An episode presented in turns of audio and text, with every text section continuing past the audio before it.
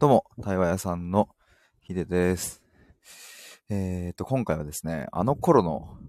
自分に向けて、え本気で届け続けるというテーマで話したいと思います。えーと、あ、最初に言ってんだけなんですけど、僕昨日からですね、YouTube の動画を始めまして、えーと、まあ、初回にね、初投稿を昨日したわけですが、えっ、と、そして今朝、あの、見ていただいた皆さんありがとうございますっていうタイトルでも、ちょっとライブ配信をしたんですけれども、あの、改めて本当にありがとうございます。あの、僕ね、あの、ちょっと YouTube を、ま昨日投稿してみて、えっ、と、ま、10回再生もあればいいかな。そこ超えたらいいかな。ま、30回ぐらいいけばいいかな、みたいな、さらにいいかなって思っていたらですね、まあ、さっき見たら、えー今日の今の時点で100、100回放送？ん ?100 回再生か？を超えておりまして、いや、とっても嬉しいなと思います。あの、まあ、僕もこの YouTube で、えっ、と、その、チャンネル登録者数を増やして、えー再生回数で、えー広告収入をみたいなことは、まあ、これは本当に1ミリも考えてないので、えっ、と、別に再生回数で、なんかこう、とにかく増えるようにみたいなことを狙っていくわけではないんですが、それよりも、えっ、と、まあ、今回のテーマにある通り、まあ、あの頃の自分に向けて、まあ、本気で届けようと思って、まあ、あの頃っていうのは、僕が15歳から25歳、そのまあ10年ぐらい本当にくすぶって辛くて、本当になんかもう何やってもうまくいかねえみたいな、あの時の自分ですね。に本気で届け続けようと思ってやるっていうのが、あの、あの、YouTube の目的なので、えっ、と、登録者数とか再生回数よりもですね、えーいかにあの時の自分を、えー救えるかっていう、あの時の自分が、この動画を見て人生変われるかみたいなところが、まあ、僕のこの YouTube のミッションであり、まあ、最大の目標でもあるし、目的でもあるし、みたいな感じなんですけど、まあ、ただとはいえですね、やっぱりああやって数字が、あの、可視化されて、で、まあ、あの、YouTube もね、グッドボタンみたいなのがありますし、もちろんチャンネル登録者数も、えっ、と、出ますし、ってなった時にですね、あの、やっぱりどうしてもそこは、えっ、と、見ます、僕も。あの、どれくらいの人に見ていただいているのかなとか。まあ、それこそこのスタイフもそうですよね。やっぱでもその数っていうのは、とても力になるし、うん、しかもね、やっぱこう、スタイフで僕100、100再生とか回らないので、あの、だいたい多分平均すると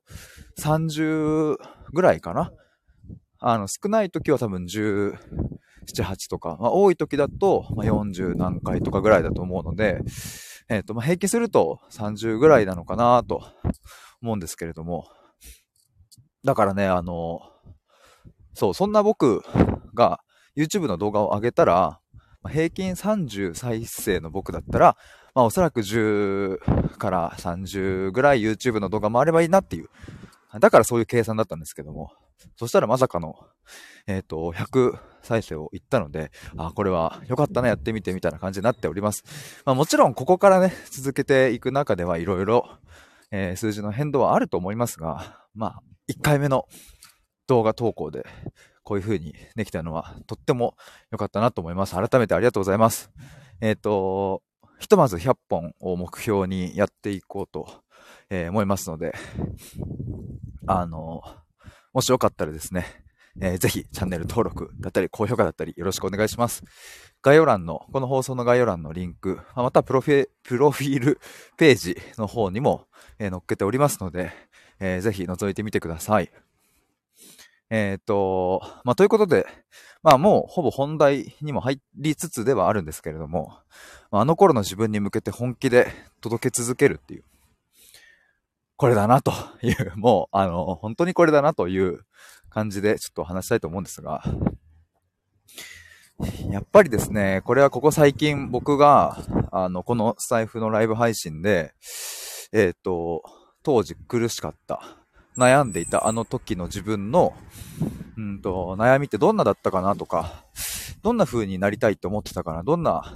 ことを、うん、どんな言葉を使ってたかなとか、思い返しながら、えっ、と、配信をしていたんですよ。例えば、えっ、と、昨日か一昨日は、ね、自分の人生に熱狂したい。だけどできない。もうそれが辛いんだ。みたいなタイトルで放送したんですが、まさにそれは自分が22、3ぐらいの時かな。もうとにかく熱狂したくて熱狂したくて。でもなんか熱狂したいっていうのが そこがもう目標になっちゃってる時点で無理なんですよね。もう、ほぼ。あの、熱狂しようと思ってするものじゃないし、まあそれってもうちょっとカジュアルに言うとワクワク感だと思うんですけど、よし、じゃあこれからワクワクするために頑張ろうと思っても、いやなんかワクワク感ってそうやってやってくるものじゃないからなって今だったらそう思うんですけど、まあだから当時はね、でもなんとか熱狂したいみたいな感じで、うん、いろいろ絡まってたなと思うんですが、まあ例えばそんな感じで当時の自分の使っていた言葉だったり、えー、それは特に悩みですね。で、使っていた言葉をそうやって言語化していくとですね、あの、まあ、忘れていたあの頃の自分を思い出しますし、僕自身が。で、思い出すとですね、うん、その人にはどんな風に届けたらいいかなっていうのも、うん、だんだんとなんかこう見えてくるものがあるんですよね。僕今まで、その、今までっていうか、あれですね、去年、の年末ぐらい、2022年の11月から12月くらいにかけて、えっ、ー、と、誰に何を届けたいのかみたいなところの言語化っていうのを、まあ、必死にやってたんですよ。特にこのスタイフで。まあ、なので来てくださっていた皆さん、ライブ配信聞いてくださっていた皆さんとかは、えっ、ー、と、知ってくださってるかなと思うんですけれども、でもね、なんか、これだっていうのが見つかっては、いや、でもやっぱりちょっと待てよってなったりとか、いろいろこう、あの、定まりきらなかったんですよね、あの時。で、まあ一旦、どうだったっけな、まあ今年、に入ってって、まあ入りながら、その、実際にですね、僕、あの、そうそう、YouTube で、一本目の動画で、あの、対話のプログラムについて話したりしたんですけど、そういうサービスをね、自分で作ってみたりだとか、えっ、ー、と、しながらね。で、あと今ですね、えっ、ー、と、コピーライターさんと、えー、ミーティングを重ねながら、自分の届けたいメッセージとかを一緒に作っていただいているんですけれども、まあ、そういうのを、あの、地味に、地道にね、重ねていくと、だんだんと、ここら辺かっていうのがね、やっぱ見えてきて、まあそれが、やっぱこのあの頃の自分だなっていう風に、うん、なんか思ってきました。ていうかまあ、ずっとそれをやってきたんだろうなとも思います。今振り返ると。なんかね、やっぱあのー、まあ母親が癌になったことをきっかけに、えっ、ー、と、僕の人生の何かが動き出して、で、まあそれでこう一気にこう変動していったわけですが、やっぱそこで得た感動がね、とっても大きかったから、とにかくそれを伝えたい、この感動を伝えたいみたいな感じになっていたのが、えー、2021年と2022年だったなと思います。で、あの、そう、だから、でもこの感動を伝えたいっていうのは、とっても、うん、内から湧き出てくる、それこそ熱狂的な思いだし、うん、自分の中だけに留めちゃいけないっていう、別に誰に言われたわけじゃないのに、なんかそんな使命感を勝手に僕は感じてですね、これは僕が死ぬまでに世界にとにかく循環させまくるんだみたいな感じになってて。で、そんな発信をずっとしてたんですよ。うん、と、してたんですけれども、ただこのでも配信は、うんと、あの頃の自分、僕がくすぶっていたあの当時の自分が聞いたら、響くかもしんないけども、実際何か行動を起こすまで何か変わるかっていうと、そうではないだろうなと思いますし、うん、もっと言えば、響かないものも多分たくさんあったなと。ただ、ただ根底では、僕自身、その、当時本当に苦しかったあの記憶があるから、まあそれをはるか凌駕する、うん、感動的体験をしたから、だからなんとかもうこの感動を伝えたい伝えたいっていうふうに、多分潜在的にはあの頃の自分にこれを伝えたいっていう風な感じだったのかなと思いますが、ただですね、やっぱりもうちょっとここは工夫しないと、うん、当時の自分には伝わらないなと思いますし、まあ本当にくすぶっていたあの頃、あの頃の自分に届けるんだとしたら、やっぱり使う言葉を変えなきゃいけないし、やっぱり届け先を明確にした状態じゃないと伝わらないし、えみたいなことが、なんかここ最近、なんかとてもとても鮮明になってきたなと思います。だからあの、まあ、あの頃の自分に向けてっていうのはまあ一つ決まりましたが、じゃあ一体あの頃の自分が、やっぱりここですね、何に悩み、えー、そしてそれをうん、どう解消したいと思っていたのかとか、あの頃の自分が一体何を願って、うん、どういう風になりたいと思っていたのかとか、やっぱりここを、うん、どんどん言語化していくっていうことが、えー、大事だなと、なんか、あの、改めて思いました。プラスですね。プラス。まあ今年はですね、どんどん自分の対話を売っていこうと。え、とにかくこのサービスを作って売るっていう、もうこのサイクルをどんどん回していこうというふうに思ってます。なんかまあ2022年、去年は、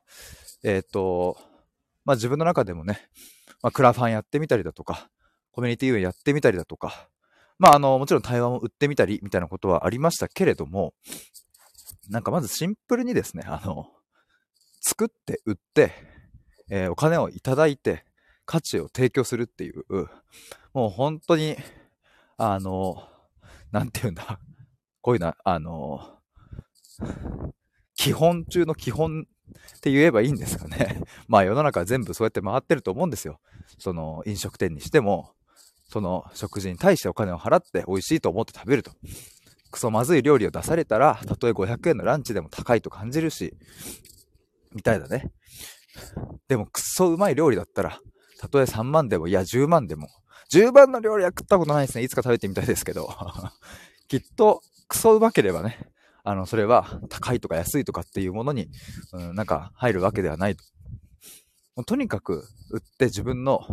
この対話の価値を届けて、そしてさらにブラッシュアップしてっていう、もうこのサイクルをもう回し続けるんだっていう。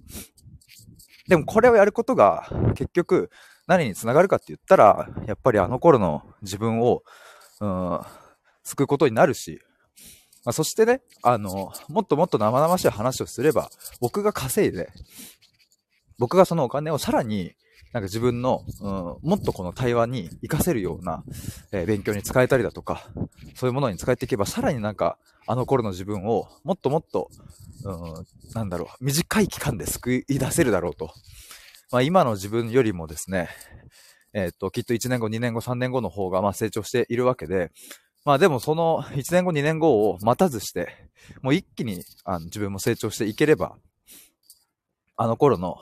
自分を、まあ早く、早いとこ、10年間も悩まなくていいよっていう。もっと早く終わらせよう、その、その期間、そのくすぶり期間早く終わらせようっていう風にも言えるので、とにかくここですね。作って、売って、お金をもらって価値を届けて、もっと作って売って稼いで、自分のためにお金も使い、お客様のために価値を届け、みたいな、そんな循環をたくさんたくさん回していきたいなと思います。まあなんか、対話屋さんという肩書きで、なんか謎めいているところも、まああるかもしれませんが、まあなんか僕は、僕の中でのなんか信念だったりを、とにかくここのうん、自分のサービスの中にも反映したりしていきながら、まあ、それを買ってもらってっていうのを作りたいなと思います。まあ、なんか、あの、そんなこと言いながらですね、いろいろ、またこれから自分の、まあ、肩書きも含め、まあ、いろいろキャッチコピーも含め、まあ、変化しながら作っていくと思いますし、それこそ、先ほど話した YouTube とかも、まあ、100本とりあえずやると決めたので、100本やってみますが、まあ、その中でまた、変化していくところはあると思います。今はね、あの頃の自分に向けて、まあ、本気で届け続けるって、まあ、まさに YouTube をそういう風にしていくっていう話をしましたが、まあ、もしかしたらまた変わるかもしれませんが、まあ、とりあえずやってみようという風に思います。だから YouTube はですね、そうそう、あの、あの頃の自分に向けて届けるわけですが、えっ、ー、と、言い換えると、うんと、とにかく自分を知り尽くしたい人に向けて、とにかく自分を知り尽くして、自分の人生に、夢中になりたいと願う人に向けて、えー、動画の発信をしていこうと思います。まあ、それが僕が願っていたことですね。まあ、まるであの時は僕は充実感がない、なかったですし、うん、今日を生ききれてなかったし、明日が来ることが怖かったし、楽しみじゃなかったし、ワクワク感なんてまるでないし、でも、うん、なんか、キラキラ輝いている人を見ては僕は憧れを持っていて、僕もあんな風になりたいな、羨ましいな、まず頑張ろう。とにかく努力だ、みたいな感じで思っていましたが、全然うまくいかない。でもあの頃の、そんなあなたに向けて、動画を撮っていきたいと思います。だからまあ内容としてはですね、どちらかというと、どちらかというとというか、まあ自己理解、自己探求、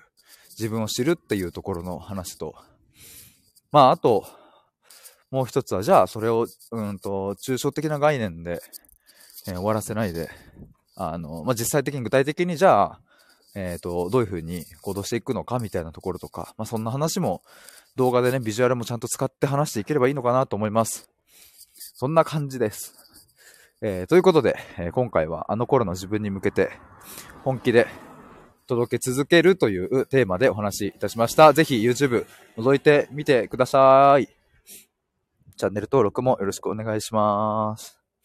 あ、まるさんこんばんは。ちょうど今、バイバーイっていうところでございました。終わりってそうです。あ、そうだ、ツイッター見ました。あの、なんとかご無事であの、まあ、良かったですって言い方がいいのかちょっとわかんないですけれども。マリさん、あ、そうなのってね。いやー、ドキドキしますよね。まあ僕はちょっと子供とかいないし、まだ結婚もしてないから、わかんないですけれども。まあ、あのね、僕も弟とかがいるから、例えば弟がとかってさ、考えたらさ、いても立ってもいられないですよね、もう本当に。マリさん、参ったって、いやー、参りますよ。参りますよね。本当に。でもなんかね、僕も、ちょっと今ふと思い出したんですけど、僕ね、小学校の頃、あの、階段、小学校の階段を降りている時に、なんかね、ふざけてて、なんか女の子がですね、なんか後ろから僕のことをバーンってね、押したんですよ。そしたら僕ね、階段のほぼてっぺんから下までバーンって落ちて、その時ね、人体切って、えー、っと、軽い脳震盪みたいなのも起こして、みたいな感じで、もうすぐもう保健室運ばれて、で、病院行ってみたいなのあったんですけど、もうその時もさ、まあ、母ちゃんがもう駆けつけて、大丈夫みたいな感じで、まあ、来てくれたんですけど、あん時の母親の焦り具合、もう、本当にすごかったなって今、ふと思い出しました。そんな時がありました。し、当時何歳だったかな？3年、4年ぐらいだったかな？僕もね、なんかもう本当にびっくりして。しかもね、確かね、野球の大会かなんか控えてたんかな。悔しくてさ、なんか母ちゃん来た瞬間にバーって泣いちゃった記憶がありますわ。そんなこともありました。まるさん、言葉にできなくてとりあえず泣いた。いやー、そうっすよね。あのいやー、そうなりますよね。うん。なんかもう、ね、なんかこれは、この気持ちは、別にね、その、まあ、事故とかであればさ、その、誰かがわざとやったわけでもないし、みたいなとこ、ね、怒りというかね、どこにぶつけたらいいのみたいな。でも子供心配でたまんなくて、ああ、でもよかったみたいな思いとか、まあ、とはいえね、ちょっとお怪我もされてるみたいだから、まあ、大変なこともね、あるとは思うんですけれど。マリさんが息子の足を掴んで泣いたよって。いや、ほんとそうですよね。でも、まず生きててくれてありがとう、もうよかったよっていう、その思いですよね。マルさん、まあ息子が悪いんだけどねって。あ、そうなんですか。息子さんがなんか、ちょっとミスっちゃったんですね。いや、でもよかったです。なんとか。まあでもほんとね、ちょっと、いつ何があるかわかんないからね。なんか、改めて、いや、僕も、僕自身もなんかやっぱそう身近でね、そういう話聞くと改めてさ、やっぱ、気をつけようって思いますし。マリさん、本当に生きててくれてよかったです。いや、本当よかったです。マジで。まあ、いろいろ、あの、お疲れだと思うので、ゆっくり休んでください。ということで、僕も家に戻ろうと思います。マリさんありがとうございます。そして、あの、潜って聞いてくださった皆さんもありがとうございました。ぜひちょっと YouTube 頑張りたいと思います。ということで以上です。バイバーイ。